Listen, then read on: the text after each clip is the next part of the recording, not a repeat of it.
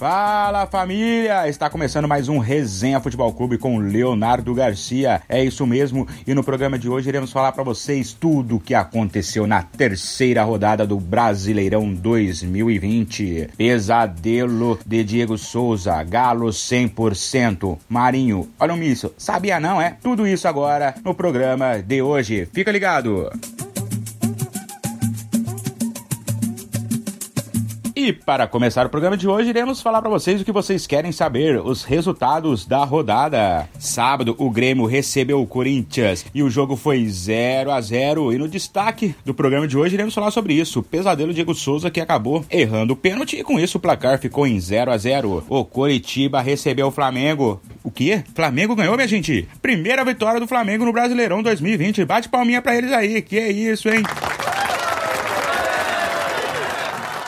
E o Palmeiras acabou recebendo Goiás e mais um empate para a equipe. Palmeiras 1, Goiás também 1. E no domingo tivemos eles, o Galo doido, Galo doido, bateu o Ceará no placar de 2 a 0 e com isso mantém 100% aí na liderança e no campeonato. O Vasco recebeu o São Paulo e ele, o Matador Kenan, não deu boi, foi lá, dois gols, Vasco 2, São Paulo 1. O Bahia recebeu o RB Bull Brasil de Bragantino e venceu no placar de 2 a 1. O Fluminense recebeu o Internacional e venceu de virada por placar de 2 a 1. O Atlético Goianiense recebeu o Esporte e o jogo acabou empatado no placar de 1 a 1. O Fortaleza recebeu o Botafogo, outro jogo que ficou empatado no placar de 0 a 0. E o Santos recebeu o Atlético Paranaense e conseguiu a sua primeira vitória no Campeonato Brasileiro 2020 com o placar placar de 3 a 1. Esses foram o resultado dessa rodada.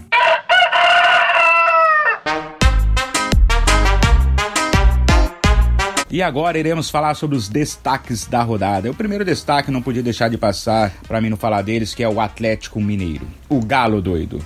É, meus amigos, o Galo doido está 100% no campeonato. O menino Marrone marcou dois gols e manteve o Galo 100%. O Galo que recebeu o Ceará no Mineirão às 11 horas da manhã de domingo, o primeiro jogo desse brasileiro às 11 horas.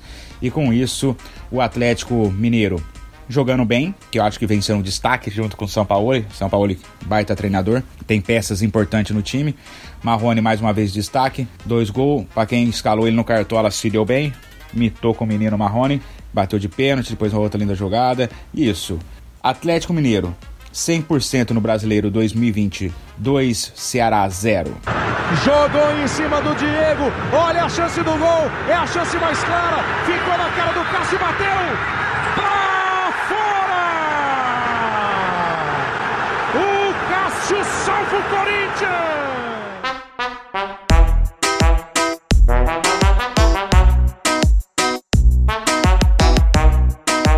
Segundo destaque é aquele duelo antigo entre Diego Souza e o goleiro Cássio, que voltou a assombrar o, o atacante tirar o sono dele, né? Depois do histórico lance da Libertadores de 2012, quando o atacante ainda atuava pelo Vasco, um contra-ataque ele sozinho puxou o goleiro Cássio saiu, ele tocou, Cássio com o dedinho tirou, muitos achou que foi uma baita defesa do Cássio, outros já achou que ele tinha que dar uma pancada, mas é isso. Mérito pro Cássio. E nesse jogo de ontem, teve um pênalti que o próprio Diego Souza acabou sofrendo, pegou a bola para bater. De um lado, ele olha Cássio na pequena área, mãos abertas, pronto para defender o pênalti. Ele tentou tirar, correu, bateu, e para fora. O Cássio ainda acertou o canto. Tudo bem que ah, mas o que tem a ver? Ele não pegou o pênalti, então não é. Mas acho que o histórico, você olhar, acho que dá aquela lembrança assim.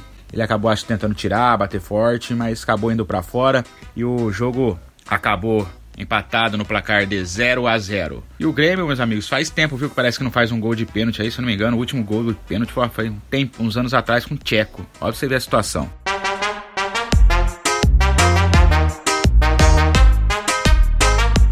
E para falar do terceiro destaque, eu vou ter que falar dela. Dela, a primeira vitória do Flamengo no Brasileirão 2020. É, meus amigos, com gol dele, o uruguaio de Arascaeta. Acabou ali, ele muitas vezes, eu acho, puxando o time do Flamengo para cima, do Coxo, o Coxo que não vem fazendo um bom campeonato, até agora não pontuou. Foi ele que tomou as iniciativas junto com o Gabigol, tentando duas, três vezes, chutando de fora da área também. E ele acabou depois dentro da área, saindo no cantinho do goleiro, tocando rasteiro, abrindo o placar pro Flamengo. E com esse resultado foi suficiente para que o técnico acreditar que o time esteve à mesma forma do ano passado. Isso mesmo. Para ele, Flamengo ontem jogou da mesma forma que foi campeão brasileiro, que foi campeão da Libertadores. Isso aí foi o que o treinador disse. E para vocês, o que, que vocês acham? Você acha que essa vitória foi convincente para aquele Flamengo que veio do ano passado? Aquele Flamengo que foi campeão da Libertadores, foi campeão brasileiro, da Recopa? O que, que vocês acham disso aí? Para mim, eu acho que falta muito ainda pro Flamengo ser aquele Flamengo de antes. Lógico, ganhou, tem mérito, tudo, mas para ser o de antes, acho que falta bastante coisa ainda, viu? Dá uma segurada aí, treinador, vai com calma.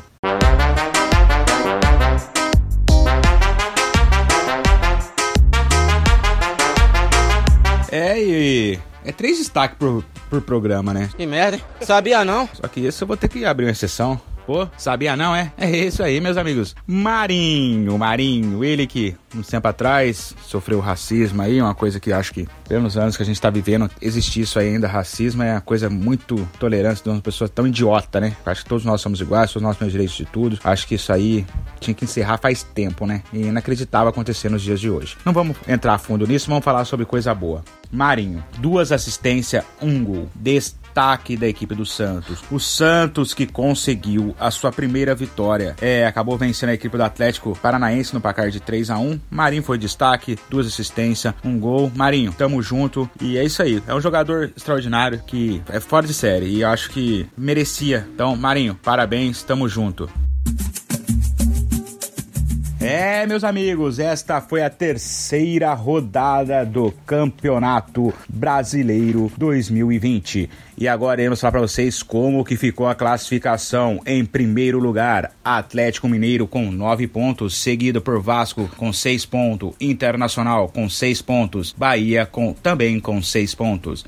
E lá na parte de baixo, no Z4, nós temos Corinthians com 1 um ponto, mas apenas dois jogos, Ceará 1 um ponto, Fortaleza, um ponto e o Curitiba, zero ponto. É isso mesmo. É terceira rodada, muita bola, muita rede para balançar. E a quinta rodada começa quarta-feira. Flamengo recebe o Grêmio às 19h15, um jogão. RB Bragantino recebe o Fluminense às 19h15. Atlético Paranaense recebe o Palmeiras às 19h30. O Internacional recebe o Atlético Goianiense às 20h30. O Goiás recebe o Fortaleza às 20h30. E o Botafogo recebe o Atlético Mineiro às 21h30. E para encerrar a rodada do dia, Corinthians recebe o Coritiba às 21h30. E quinta-feira temos Esporte versus Santos às 19h15. O São Paulo recebe o Bahia às 20 horas e o Ceará recebe o Vasco às 20 horas. É isso aí, meus amigos, e o programa de hoje vai chegando ao fim. Espero que vocês tenham gostado. Mandem opiniões, críticas, sugestões e tamo junto. Um grande abraço e até a próxima. Solta o som aí, Vini!